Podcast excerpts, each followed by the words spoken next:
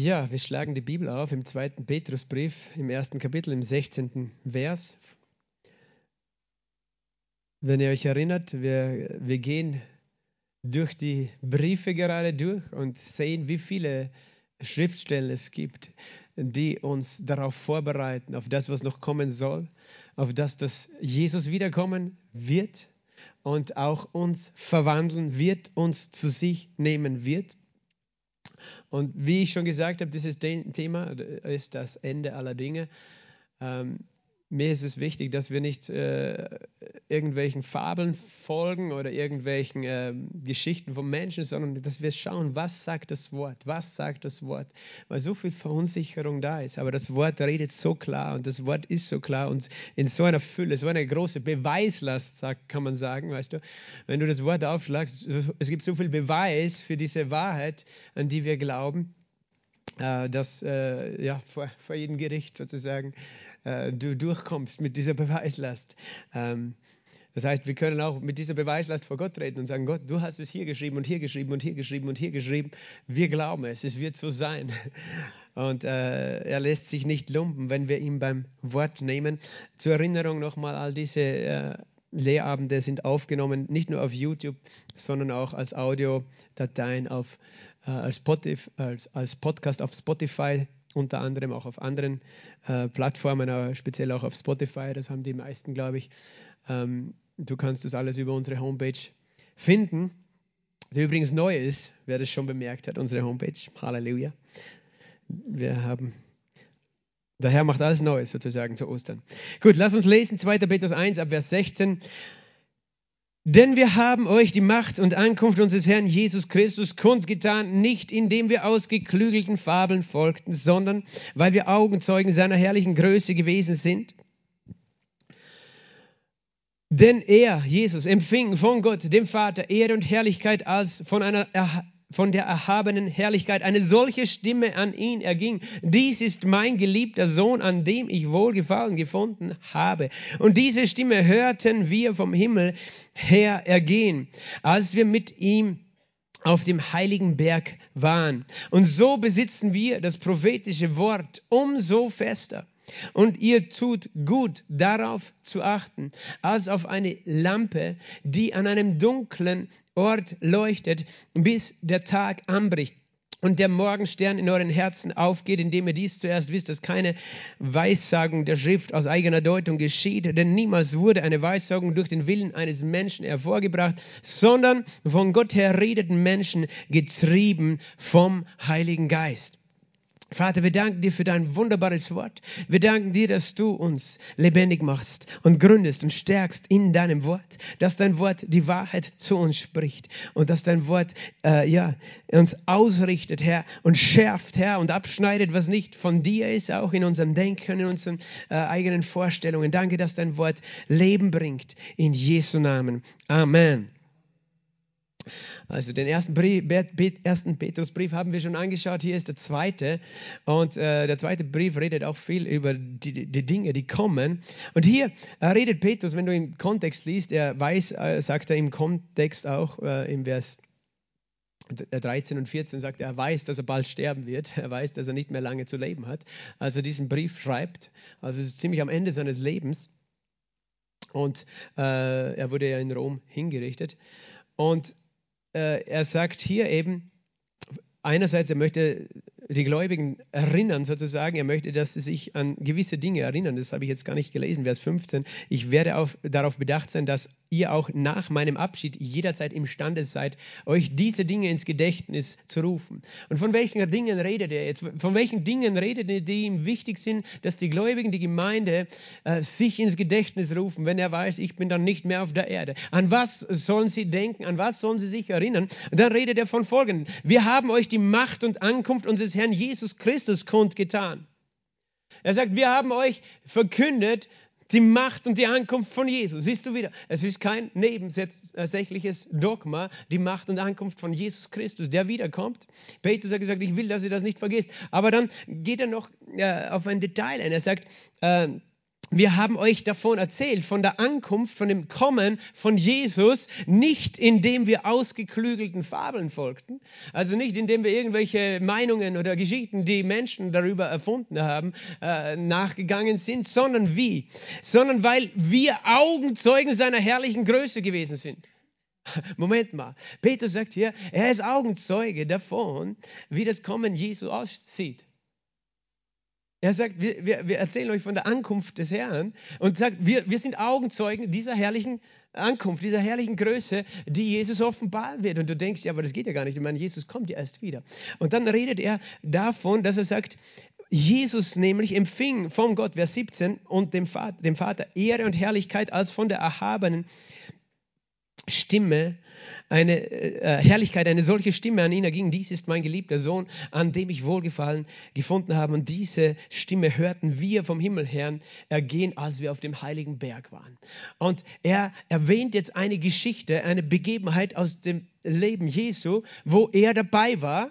Und diese Begebenheit fand auf einem heiligen Berg statt. Und auf diesem heiligen Berg hörten sie eine Stimme ergehen. Dieser ist mein geliebter Sohn. Also diese, diese Stimme war zweimal hörbar. Einmal bei der Taufe Jesu.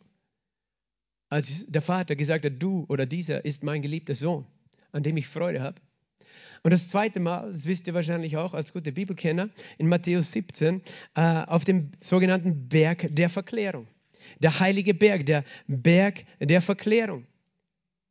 Und auf diesen Berg war Jesus hinaufgestiegen. Ich, ich, lese nur ein paar Verse daraus aus Vers 17. Und nach sechs Tagen nimmt Jesus den Petrus und Jakobus, Johannes, seinen Bruder, mit und führt sie abseits auf einen hohen Berg. Und er wurde vor ihnen, hör gut zu, umgestaltet. Merkt ihr das Wort? Umgestaltet weil wir reden von unserer Verwandlung. Die Entrückung hat mit unserer Umgestaltung zu tun. Äh, er wurde vor ihnen umgestaltet und sein Angesicht leuchtete wie, wie die Sonne so hell und seine Kleider aber wurden weiß wie das Licht. Und dann kommt eben weiter unten die, die Wolke, die sie überschattet und die Stimme aus der Wolke in Vers 5, dieser ist mein geliebter Sohn, an dem ich Wohlgefallen gefunden habe, ihn hört. Und die Jünger fielen auf ihr Angesicht und fürchteten sich. Und Jesus sagte, fürchtet, sich, fürchtet euch nicht. Und dann in Vers 9 sagte er noch, und als sie von dem Berg herabstiegen, gebot ihnen Jesus und sprach, sagt niemanden die Erscheinung weiter, bis der Sohn des Menschen aus den Toten auferstanden ist. Das war ein Geheimnis für sie. Erst nach der Auferstehung Jesu haben sie das überhaupt weitererzählt. Diese drei Jünger, Jakobus, Johannes und Petrus. Und wir wissen, dass es eine Begebenheit ist. Äh, Lukas schreibt auch dabei, dass, dass Mose und Elia eben dort erschienen sind auf dem heiligen Berg. Interessant, das war das erste Mal, dass Mose das Land Israel betreten durfte, weil vorher hat er es ja nicht betreten können. Aber dann war auf einmal da, auf diesem Berg im Land Israel. Äh, der höchstwahrscheinlich der Hermon ist, ganz im Norden, der höchste Berg auch, an der Grenze zu Syrien, ah, zu Libanon, glaube ich, Libanon oder Syrien. Beides dieses Gebirge und äh, ich glaube 3000 Meter rum hoch ist dieser Berg. Auf jeden Fall, äh, da sind sie raufgestiegen und es waren nur Johannes und Petrus und Jakobus dabei. Mose und Elia unterhielten sich mit Jesus über seinen Ausgang. Das heißt, sie haben ihn äh, wirklich gestärkt. Auch sie haben ihm erzählt, äh, was er leiden würde in, in Jerusalem und dass er, wie er sterben würde. Alles im Detail sozusagen. Und nicht nur das, es, äh, es war auch der Vater, der nochmal an diesem Punkt vor den drei Jüngern wirklich das Zeugnis abgelegt, dieser ist mein geliebter Sohn, der ist der Gesandte, der auf ihn sollte hören. Und man kann das natürlich auch noch tiefer jetzt auslegen, dass äh, im Vergleich zu Mose und Elia ist jetzt ein neuer Bund. Vorher sollte das Volk Israel auf Mose und Elia, also auf das Gesetz und die Propheten hören. Weißt du? Aber wir hören jetzt im neuen Bund auf Jesus. Das heißt nicht, dass die schlecht sind, sondern das Gesetz und die Propheten, sagt Römer 3, Vers, 23, äh, Vers 21 folgende, ähm, ohne Gesetz wird niemand gerechtfertigt. Das Gesetz und die Propheten bezeugen die Gerechtigkeit, eben, die vor Gott gilt. Das sagt uns Römer 3. Das ist Mose und Elia. Aber, und, und da spricht eben der Vater, dies ist mein geliebter Sohn. Jesus war eben, hatte gebetet, sagt uns Lukas auch, hatte gebetet und wurde völlig verwandelt. Das heißt, er wurde umgestaltet, er, war, er leuchtete, sein äh, sein, seine Kleider waren weiß wie Schnee und sein Gesicht leuchtete so hell wie die Sonne. Und hier im zweiten Petrusbrief sagt Petrus, wir sind Augenzeugen der Ankunft von Jesu. Und er sagt, das, was wir damals auf dem Berg gesehen haben, war eine prophetische Vision von dem Kommen von Jesus auf diese Erde. Verstehst du den Kontext? Das erklärt Petrus hier im zweiten Petrusbrief. Wir waren schon Zeugen, wie es ausschauen wird, wenn Jesus wiederkommt. In, in verherrlichter Form. Mit einem verwandelten Leib, voller Herrlichkeit. So, eine Herrlichkeit, die so groß war, dass Johannes in seiner Vision, weißt du, hatte dasselbe gesehen. Johannes in der Johannes Offenbarung hört er eine Stimme von hinter sich her. Und er dreht sich um und dann sieht er einen gleich einen Menschensohn. Und du kannst es nachlesen in Offenbarung 1. Sein Angesicht leuchtete wie die Sonne. Siehst du, das ist Jesus als der Verherrlichte. Er ist nicht nur auferstanden, weißt du, er ist verherrlicht. Er, ist verwandelt, weißt du, von jeder Vergänglichkeit befreit. Er strahlt heller als die Sonne. Sein Angesicht leuchtet heller als die Sonne. Und Petrus erklärt uns hier Folgendes. Wir haben schon gesehen, die Wiederkunft von Jesus. Wir haben die Macht und Ankunft von Jesus gesehen. Und er sagt, an die erinnere ich euch. Jetzt, wenn ich sterbe, will ich, dass ihr dran denkt, wie es sein wird. Jesus wird wiederkommen. Und wird kommen wie? Heller als die Sonne. Jesus hatte was gesagt? In Matthäus 24 er hat gesagt, wie der Blitz blitzend leuchtet von Osten nach Westen. So wird die Ankunft des Sohnes des Menschen sein. Das heißt, es wird unübersehbar sein, dass Jesus wiederkommt. Wie gesagt, ich sage das nochmal, es gibt eine Lehre, die sagt, Jesus ist schon wiedergekommen, nämlich in Form der Gemeinde, durch die Gemeinde, aber das ist nicht gemeint, weißt du. Petrus hat genau gesehen, wie es ausschaut, wie dieser verherrlichte Jesus ausschaut und wie das sein würde. Er würde kommen. Und das ist genau das, was die, die Prophetie auch, die letzte Prophetie im, im Alten Testament, die letzte Prophetie der Propheten im Alten Bund ist folge, dem Malachi Kapitel 3. Und die Malachi Kapitel 3 manche Bibeln haben auch ein viertes Kapitel in Malachi, die teilen das anders ein. Malachi Kapitel 3 redet von dem Tag des Herrn auch. Von dem Tag, an dem Jesus kommt. Von dem Tag auch des Gerichts, das äh, äh, eben ein, ein, schrecklicher Tag auch ist. Ähm, er redet davon, lass uns lesen, Malachi Kapitel 3. Ab Vers 13. Eure Worte sind anmaßend gegen mich, spricht der Herr. Ihr aber sagt, was werden wir gegen die, was bereden wir gegen dich? Ihr sagt, nichts bringt es, Gott zu dienen. Hast du schon mal gehört? Manche Leute sagen das. Nichts bringt es, Gott zu dienen. Und was ist der Gewinn dafür, dass wir für seinen Dienst sorgen und dass wir in Trauern hergehen vor dem Herrn der Herrscher? Und nun, wir preisen die Frechen glücklich. Sie kamen sogar noch voran, als sie gottlos handelten. Ja, sie versuchten Gott und kamen davon. So reden viele Menschen, oder? Was bringt es, Gott zu dienen? Was ist, den, den, den Gottlosen geht es auch gut. Denen geht es sogar vielleicht besser als mir. Und äh, Gott sagt, hey, rede nicht so. Da redeten die miteinander, die den Herrn fürchteten, und der Herr merkte auf und hörte, und das Buch der Erinnerung wurde vor ihm geschrieben, für die, die den Herrn fürchten und seinen Namen achten. Und sie werden mir, spricht der Herr der Herrscher, zum Eigentum sein. Wann? An dem Tag, den ich machen werde.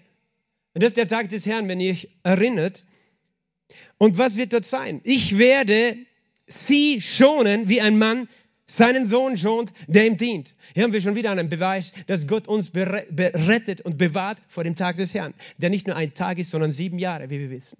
Das heißt, wenn er uns davon rettet, werden wir am Anfang der sieben Jahre und nicht erst am Ende da gerettet werden weil wir werden geschont wie ein Mann von seinem Sohn. Und ihr werdet wieder den Unterschied sehen zwischen dem Gerechten und dem Ungerechten, zwischen dem, der Gott dient und dem, der Gott nicht dient. Denn siehe, der Tag kommt, der wie ein Ofen brennt. Da werden alle Frechen und alle, die gottlos handeln, Strohstoppeln sein. Und der kommende Tag wird sie verbrennen, spricht der Herr. Der Herrscher, sodass er ihnen weder Wurzel noch Zweig überlässt. Also das ist eine klare, klare Prophetie auf den Tag des Herrn, an dem wir gerettet werden. Halleluja. Weißt du, ich, ich sage nicht, dass ich begeistert bin über, über das Gericht, über die Gottlosen. Ich sage, ich bin begeistert, dass der Herr mich rettet und mich bewahrt, weil ich hätte dasselbe Gericht verdient. Halleluja. Ich hätte das Gericht verdient, aber Jesus, Halleluja, hat mich gerettet. Und der kommende Tag wird sie verbrennen. Und, und äh, steht da ganz klar. Und es redet, das heißt, der Kontext von Malachi 3 ist der Tag des Herrn.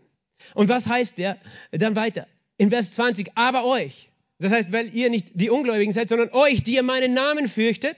Was wird das sein? Wird die Sonne der Gerechtigkeit aufgehen und Heilung ist unter den Flügeln und ihr werdet hinausgehen und umherspringen wie Mastkälber. Halleluja. Jetzt verstehst du, warum ich manchmal so hupfen muss. Wir gehen umher und springen umher wie Mastkälber. Hast du die schon mal gesehen? Wie die hupfen können auf der Weide? Die sind voller Leben und voller Energie. Und er redet davon, aber euch, die meinen Namen fürchtet, wird was? Wird was? Die Sonne der Gerechtigkeit aufgehen. Halleluja. Und wer ist die Sonne der Gerechtigkeit? Jesus. Halleluja. Und, und Jesus hatte gesagt, er wird eben, hier steht dann am Ende, Gott wird seinen Propheten Elia vor seinem Angesicht hersenden. Und dann steht Jesus mit Petrus und Jakobus auf diesem Berg.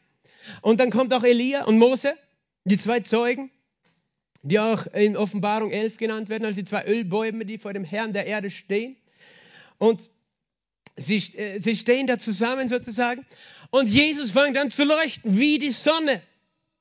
Und jeder, weißt du, der das Alte Testament kannte, wusste, was das für eine Botschaft ist. Jesus ist die Sonne der Gerechtigkeit, der über uns leuchten wird an jenem Tag.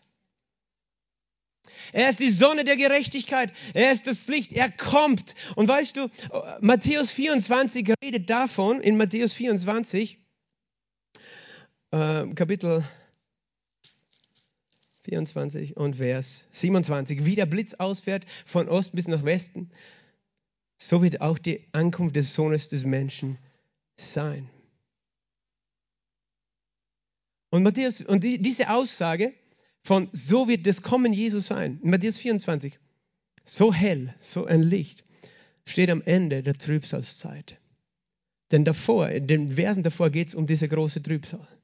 Jetzt könntest du sagen, ja, also siehst du, ist doch, die Sonne der Gerechtigkeit kommt erst am Ende, nach, den, nach der schlimmen Zeit. Also was jetzt?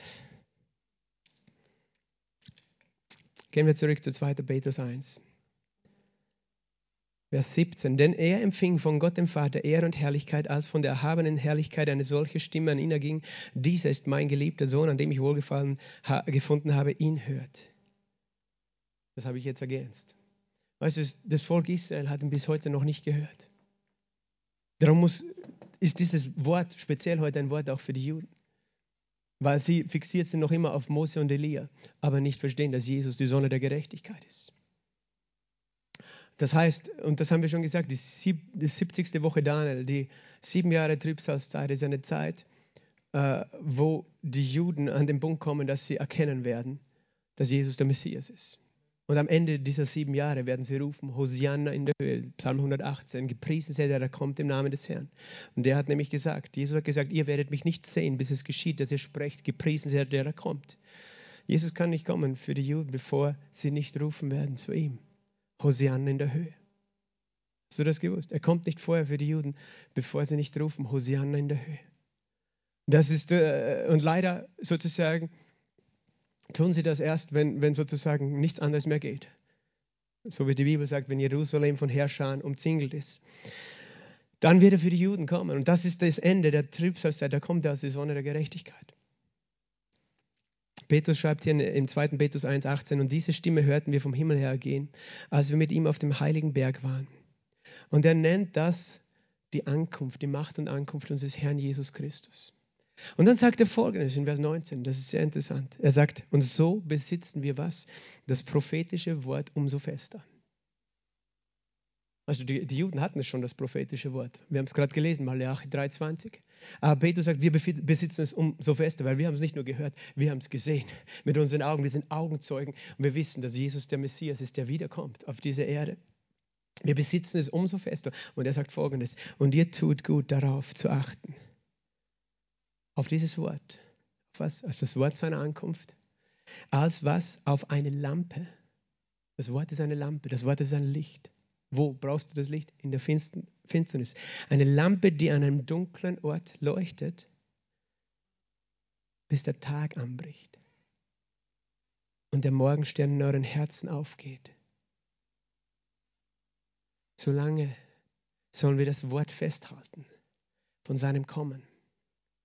Das Wort ist ein, das prophetische Wort, die, das Wissen um seine Wiederkunft ist eine, ist eine Wahrheit, die jetzt in unserem Herzen an einem dunklen Ort leuchtet.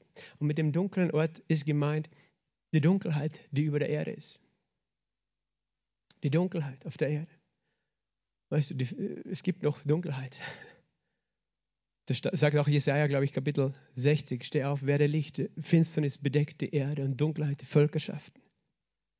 Jesus hat sogar gesagt, wir müssen die Werke Gottes wirken, äh, der mich gesandt hat, solange es Tag ist. Es kommt die Nacht, da niemand wirken kann.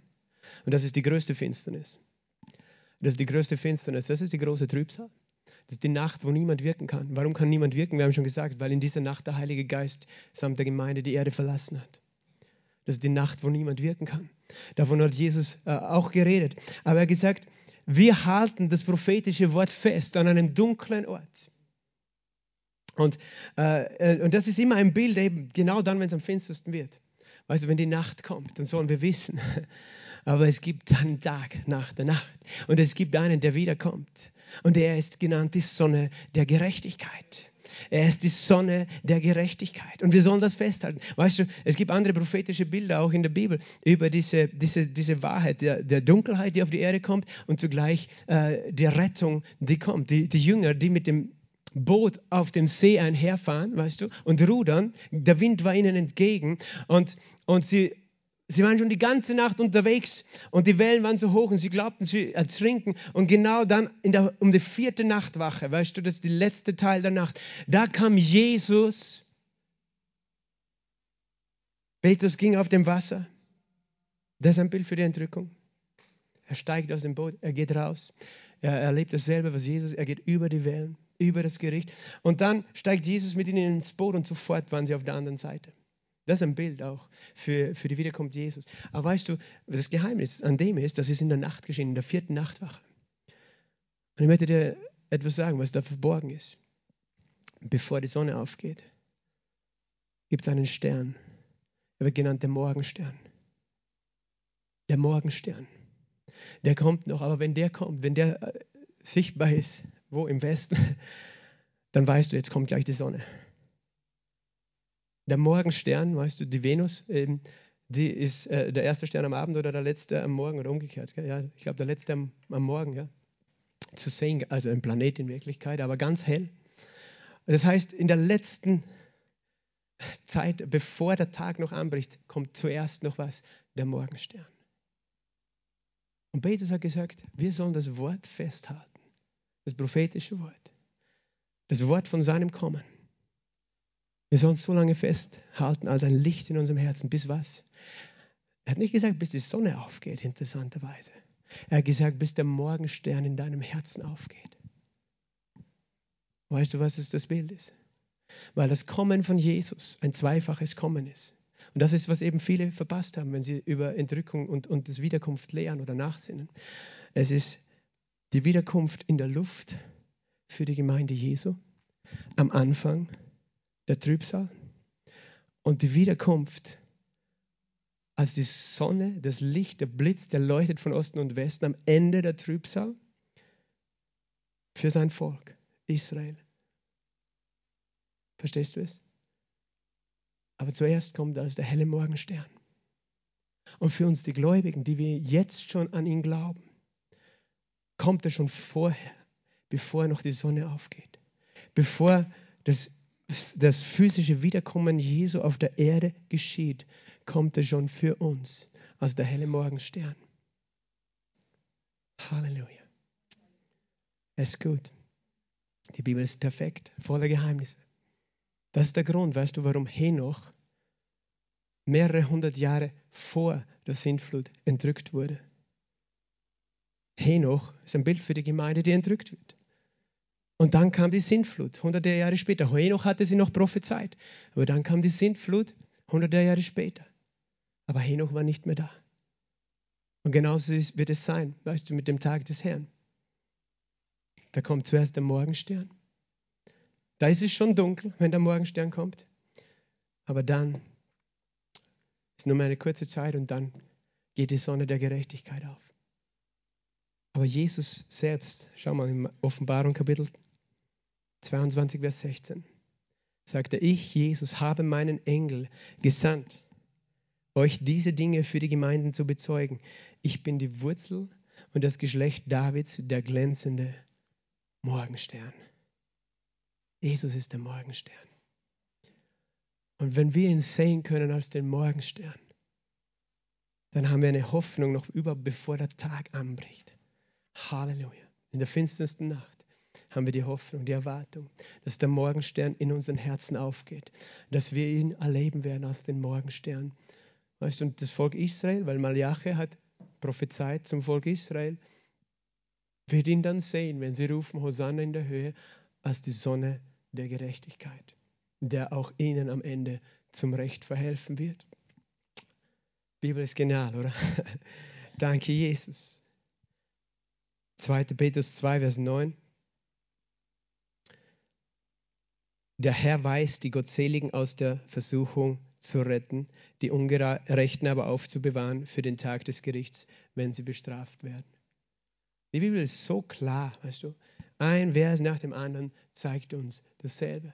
Und ich weiß gar nicht, weißt du, wie man so blind sein kann, dass man das alles nicht sieht und dann den Leuten sagt, den Christen sagt, okay, ihr Christen, ihr müsst jetzt alle noch durch die größte Zeit der Prüfung durchgehen und dann wird Gott schauen, ob ihr wirklich alle würdig genug seid und gläubig genug seid. Und, da, und so viele Christen haben so viel Angst, wo die Bibel um ein und das andere Mal uns erzählt von der Rettung des Herrn, die er für uns bereitet hat. Genau. 2. Petrus 3, Vers 11. Da redet im dritten Kapitel auch über den Tag des Herrn. Er sagt, da dies alles so aufgelöst wird, was für Leute müsst ihr dann sein in heiligen Wandel und Gottseligkeit, indem ihr was die Ankunft des Tages Gottes erwartet und beschleunigt, um dessen Willen die Himmel in Feuer geraten und aufgelöst und die Elemente im Brand zerschmelzen werden wir erwarten aber nach seiner Verheißung neue Himmel und eine neue Erde, in denen Gerechtigkeit wohnt. Deshalb, Geliebte, da ihr dies erwartet, befleißigt euch unbefleckt und tadellos vor ihm in Frieden befunden zu werden.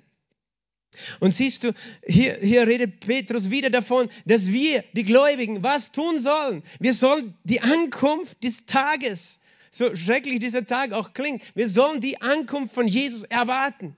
Und sogar beschleunigt, wie? Indem wir heilig für ihn leben. Indem wir unser Leben geben dafür, dass andere errettet werden. Weil das ist der einzige Grund, sagt 2. Petrus 3, Vers 9, warum Jesus noch nicht gekommen ist. Der Herr verzögert nicht die Verheißung, sondern er ist langmütig, weil er noch will, dass so viele wie möglich hinein in die Arche finden und gerettet werden. Und, und er sagt eben, wir sollen das erwarten. Und das klingt, klingt ganz schön wild, was Petrus hier für Verse schreibt. Ich werde sie nicht erklären, weißt du, lass sie selber zu dir sprechen. Das Wort ist sehr scharf manchmal, sehr, weißt du, manchmal wollen wir das so nicht hören oder verstehen und wollen das verdrehen am liebsten. Weil wir, weil wir können damit nicht anfangen, wenn es heißt, eben, dass das Feuer brennt und die Elemente werden im Brand aufgelöst. Das, Herr, lass mich in Ruhe mit solchen harten Worten. Ich sage nein. Der Herr sagt es und ich glaube, was er sagt. Ich glaube alles, was er sagt. Ja, glaubst du wirklich an die Trübsal und den Antichrist? Ich glaube nicht an den Antichristen, weißt du? Aber ich glaube das ganze Wort Gottes. Und da steht das drinnen. Ich kann das nicht rausstreichen, nur weil es mir nicht passt. Wir erwarten, sagt er in Vers 13, wir erwarten. Das ist die Erwartung der Gläubigen. Sie sind ständig in Erwartung. Wir erwarten aber nach seiner Verheißung neue Himmel und eine neue Erde. Er redet sogar vom Ende der tausend Jahre, wo das passieren wird. Deshalb, Geliebte, da ihr dies was erwartet, und er sagt, diese Erwartung, dieses Bewusstsein, diese Erwartung des Kommens Jesu führt wozu, soll wozu führen? Dass wir unbefleckt und tadellos vor ihm in Frieden befunden wurden. Dass wir verstehen, Herr, ich möchte bereit sein, weißt du? Wenn du erwartest, dass der Präsident von irgendeinem Land dich morgen besucht, dann wirst du bereit sein, weißt du? Weil du weißt, der, der wird in mein Haus kommen, dann will ich bereit sein. Das, das bringt dich in Alarmbereitschaft. Und das ist gut so. Wir Christen sollten täglich in Alarmbereitschaft leben, weißt du? Leute, die auf der Feuerwehr arbeiten, die sind jede Sekunde in Alarmbereitschaft und das ist gut. Stell dir vor, die würden schlafen, wenn ein, ein, ein, ein Einsatz ist oder, oder der Notarzt im Krankenhaus, weißt du, der, der Hubschrauberpilot, die sind in Alarmbereitschaft, die, die müssen jederzeit damit rechnen, jetzt müssen, werden wir gebraucht. Und das ist die Haltung, die ein Gläubiger haben soll gegenüber seinem Herrn und seinem Kommen. Ich bin jederzeit bereit. Jederzeit bereit für meinen Herrn. Ich bin jederzeit vorbereitet, nüchtern und, und, und Lebe nicht irgendwo anders, drifte nicht ab. Verstehst du, das, das führt in ein heiliges Leben. Aber nicht in ein heiliges Leben aus Angst, dass wir verpasst werden oder so, weißt du? Sondern in ein heiliges Leben aus, aus einem Bewusstsein über unsere Berufung, über unseren Auftrag. Und er sagt in Vers 15, seht in der Langmut unseres Herrn die Rettung. In der Langmut unseres Herrn. Das heißt, vorher hat er gesagt, der Herr ist langmütig. Er hätte schon längst kommen können, aber er ist langmutig, weil er will, dass so viele wie möglich gerettet werden. Er ist gütig, er ist barmherzig. Und, und weißt du, es hat immer die zwei, zwei Seiten für den Herrn. Weil wenn er auf der einen Seite langmütig ist, weil er vielen Menschen viel Zeit gibt zur Umkehr, weiß er genau deswegen, muss das Leiden anderer, ist das Leiden anderer verlängert. Weißt du, es gibt ganze Völker, die unterdrückt worden werden, jetzt gerade von bösen Regierungen, gehen nach Nordkorea. Er weiß, je länger er sein Wiederkommen hinauszögert, wir denken nur, ja Herr, warte, es gibt noch so viele, die errettet werden müssen, das stimmt. Aber je langsamer er ist, sozusagen, desto länger leiden zum Beispiel die Christen in Nordkorea. Also, weißt du, er ist in einer ständigen Spannung, sage ich dir. Wir, wir, sehen oft nur das eine, ja, ja, aber es gibt ja noch so viele, die errettet werden, stimmt, ja. Aber es gibt so viele, die leiden wegen den Gottlosen, massiv leiden. Also nicht nur ein bisschen, weil wir kennen das ja gar nicht hier in Europa auf die Art momentan. Und, und darum sage ich, weißt du, der Herr ist, glaube ich, ständig am Abwägen. Macht es noch einen Sinn zu warten oder nicht? Es ist nicht, dass er sich das leicht macht und es ist nicht, äh, dass wir das, wir, wir dürfen das nicht nur egozentrisch, eurozentrisch sehen, dieses ganze Thema. Wir müssen das weltweit sehen. Was bedeutet das Wiederkommen für uns? Was bedeutet es für jemand anders? Was bedeutet es für Menschen, die in China, in Nordkorea, in Arbeitslagern, in Straflagern gequält, gefoltert werden, auch aufgrund ihres Glaubens? Für Familien, die keine Hoffnung haben. Weißt du, und, und äh, drum, wenn wir das nur aus unserer Wohlstandsperspektive betrachten, denken wir, ja, pff, passt eh, es soll sich doch Zeit lassen, wir werden uns bemühen, dass wir noch viel erreichen. Ja, das ist gut und schön, vielleicht in Österreich, aber in, in einem anderen Land schaut es anders aus. Und der Herr ist ständig am Abwägen. Aber, aber hier heißt es in Vers 15, seht in der Langmut unseres Herrn die Rettung, wie auch wer, unser geliebter Bruder Paulus nach der ihm gegebenen Weisheit auch euch geschrieben hat, wie auch in allen Briefen, wenn er in ihnen von diesen Dingen redet. Siehst du, selbst Petrus bezeugt, dass Paulus in all seinen Briefen dieses eine Thema immer erwähnt hat. Das Thema von der Wiederkunft von Jesus. Und er sagt, was passiert mit diesen Briefen? In diesen Briefen ist einiges schwer zu verstehen. Und er redet wieder über die Wiederkunft, über das Kommen Jesu, was die Unwissenden und Ungefestigten verdrehen. Und die verdrehen diese Worte über das Kommen wie sie auch die übrigen Schriften zu ihrem eigenen Verderben verdrehen. Das ist Petrus zu diesem Thema. Und zum Schluss für heute gebe ich noch Judas und äh, Johannes, da noch zwei Verse, drei Verse hier mit. Vier sind sogar. Judas, 1. Johannes 2, 28. Und nun, Kinder, bleibt in ihm, damit ihr, wenn er geoffenbart werden wird, Freimütigkeit haben und nicht vor ihm beschämt werden bei seiner Ankunft. Redet wieder von der Ankunft. Bleibt in Jesus. Und, und er redet also auch in welchem Kontext? Lies Vers 18. Kinder, es ist die letzte Stunde und wie ihr gehört habt, dass der Antichrist kommt, so sind auch jetzt viele Antichristen aufgetreten. Also hier sagt Johannes selber klipp und klar, dass das sein wird. Der Antichrist kommt. Ähm, 1. Johannes 2, Vers 18. Weißt du, prophetisch gesehen sind die paulinischen Briefe, prophetisch gesehen, an die Gemeinde gerichtet. Und die Briefe Jakobus, Petrus, Hebräer, Hebräer sagt schon, Johannes und Judas sind prophetisch gesehen an die Kirche, sprich auch das Volk Israel, in der letzten Zeit, in, den, in der großen Trübsal geredet. Das ist vom prophetischen Kontext sprechen diese Briefe, Hebräer, Petrus, Jakobus und Johannes und Judas, die werden ganz essentiell sein für das Volk Israel in der Zeit der Trübsal, zur Umkehr und zur Stärkung und zum Trost. Aber sie gelten auch für uns. Verstehe das jetzt nicht falsch, aber prophetisch hat das alles eine Bedeutung. Und in, in, Kapitel 3 seht, welch eine Liebe, Vers 1, uns der Vater gegeben hat, dass wir Kinder Gottes heißen sollen. Und wir sind es, deswegen erkennt uns die Welt nicht, weil sie ihn nicht erkannt hat. Geliebte, jetzt sind wir Kinder Gottes und es ist noch nicht offenbar geworden, was wir sein werden. Wir wissen, dass wir, wenn er offenbar werden wird, dann werden wir was? Ihm gleich sein. Denn wir werden ihn sehen, wie er ist. Das redet wieder von unserer Entrückung, von unserer Verwandlung. Wir werden ihm gleich sein. Und er meint nicht nur unser Geist, sondern auch unser Leib wird ihm gleich sein, Warum? Weil wir ihn sehen, wie er ist. Weil wir sehen ihn bei seinem Kommen in der Luft und wir werden verwandelt sein in einem Augenblick.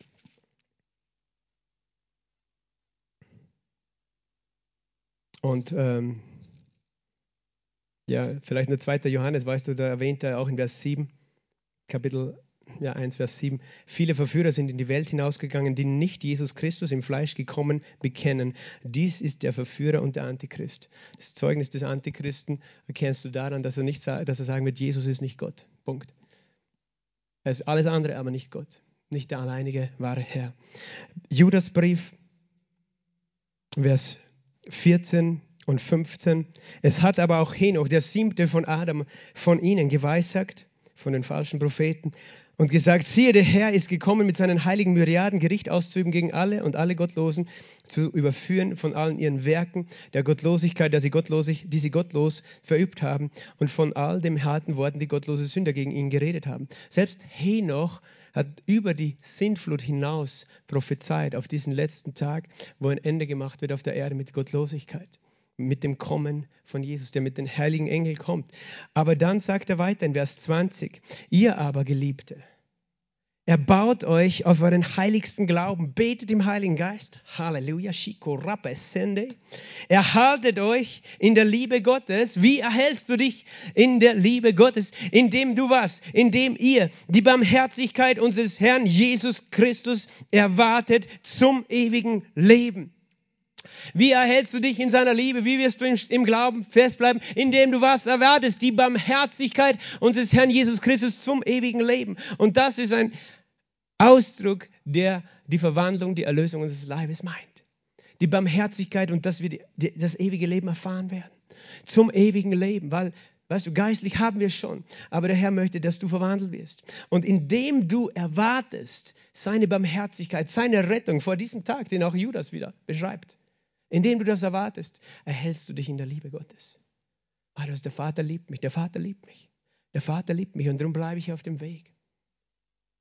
Und er ist es in Vers 24, dem aber, der euch ohne Straucheln zu bewahren und vor seiner Herrlichkeit, und das ist seine Herrlichkeit, wenn wir diese Verwandlung erlebt haben, der uns vor seiner Herrlichkeit tadellos mit Jubel hinzustellen vermag. Er stellt uns dann fehlerlos, tadellos mit Jubel vorhin hin Ihm, dem alleinigen Gott, unserem Heiland durch Jesus Christus, unseren Herrn, sei Herrlichkeit, Majestät, Gewalt, Macht und von aller Zeit, von jetzt und in alle Ewigkeiten. Amen.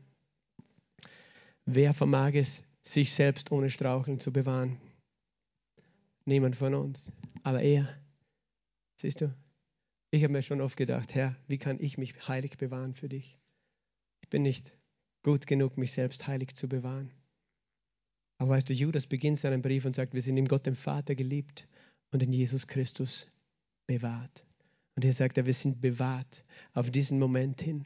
Bewahrt uns der Vater auf diesen Moment hin, dass wir, er schaut darauf, dass wir dieses Ziel erreichen. Dass wir verherrlicht vor ihm stehen werden, tadellos, ohne Straucheln. Hast du gesehen, die ganzen Briefe, wir werden ein anderes Mal mit der Offenbarung weitermachen, sind voll von der Wiederkunft Jesu und von der Erlösung unseres Leibes und der Erwartung der Gläubigen, die uns ausrichtet auf unsere ewige Berufung. Halleluja. Vater, wir danken dir. Wir danken dir für dein wunderbares Wort, deinen wunderbaren Namen Jesus, für deine Herrlichkeit und Kraft, für die Offenbarung, die du aus deinem Wort uns hervorbringst. Herr, wir loben und preisen deinen wunderbaren Namen Jesus. Herr, du bist die Sonne der Gerechtigkeit. Aber wir danken dir, dass wir dich auch als den hellen Morgenstern kennen, der sich uns geoffenbart hat, der helle Morgenstern, der in der Nacht, in der dunklen Stunde schon leuchtet und den Tag ankündigt. Wir danken dir, dass wir dich jetzt gerade sehen können, dass wir dich bewahren in unserem Herzen als den hellen Morgenstern jeden Tag unseres Lebens, dass egal was rund um uns geschieht, dass wir immer dieses Licht vor Augen haben, das den Tag deines Kommens ankündigt, dass wir wissen, es kommt der Tag, an dem es keine Träne mehr gibt, kein Geschrei und keinen Schmerz mehr, weil du alle Feinde, allen Tod weggetan hast. Wir preisen dich, Jesus. Wir preisen dich und ich bete für jeden, der das hört. Herr, dass in ihm diese Erwartung deiner Herrlichkeit groß und mächtig aufsteht, Herr Jesus. Und ich bete, Herr, für die, die das, diese Botschaft hören oder sehen, die nicht sicher sind, ob sie auf der richtigen Seite stehen Herr, dass du ihnen Gnade gibst, umzukehren. Vater, weil du bist langmütig, du willst nicht, dass jemand verloren geht, dass sie die Gnade haben zu erkennen, es kommt der Tag, wo sie vor dir stehen. Es kommt der Tag, wo sie dich sehen, denn du hast gesagt, du kommst mit den Wolken und jedes Auge wird dich sehen, auch die, die dich durchbohrt haben. Und wehklagen werden deinetwegen alle Nationen der Erde. Und wir beten, Herr, dass nicht einer, der dieses Wort heute hört oder irgendwann mal anders, wo er es nachhört, Herr, dass nicht einer, Herr, von denen ist, die wehklagen werden, sondern dass sie jubeln werden, weil wir vor dir stehen mit Jubel in Herrlichkeit, weil du uns bewahrt hast durch Glauben. Und wir sagen, wir glauben dir. Wir glauben dir, Jesus. Wir lieben dich, Jesus. Wir danken dir. Danke, Heiliger Geist, dass du dein Wort festmachst in jeden Einzelnen und uns versiegelt hast mit dem Heiligen Geist der Verheißung. Wir loben und preisen deinen Namen. Amen.